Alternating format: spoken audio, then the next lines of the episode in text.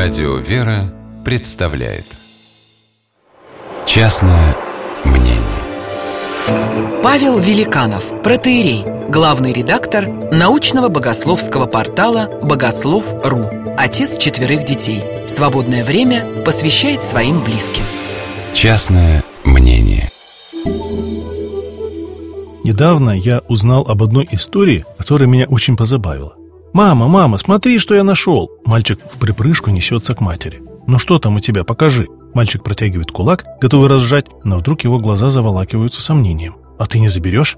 «Да покажешь ты, наконец!» Мальчик опускает руку, так и не разжав. «А ты пообещай, тогда покажу!» Мать начинает раздражаться. «А ну быстро показывай!» Пытается схватить за руку, но мальчик ловко вырывается. «Опять какую-то гадость схватил! Что там у тебя, лягушонок?» Лицо мальчика расплывается в улыбке. «А вот и нет!» Деньги, что ли, нашел? Матери уже становится интересно. Ня, обещаю, что не заберешь, тогда покажу.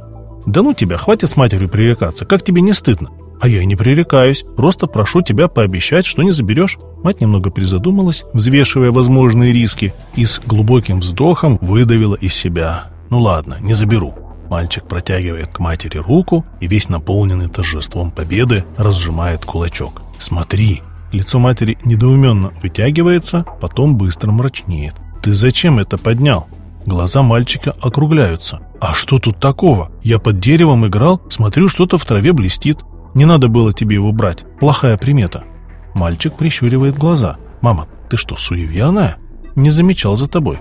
Мать уводит глаза в сторону. «Да нет, ну говорят, что лучше не брать. А то, ну, чужой он, не твой. Пусть и лежал бы себе, где лежал».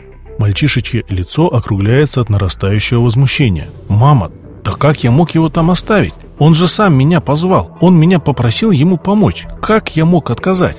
Мать хмурится. «Что за ерунду ты несешь? Он же не умеет разговаривать. Да вот же, смотри!» Мальчик подносит руку совсем близко к лицу матери. Я его увидел и сразу понял, что это он сам меня просит. На маленькой ладошке лежал крошечный нательный крестик на котором мелкими буквами было выдавлено «Спаси и сохрани». Слушая эту историю, я поймал себя на мысли.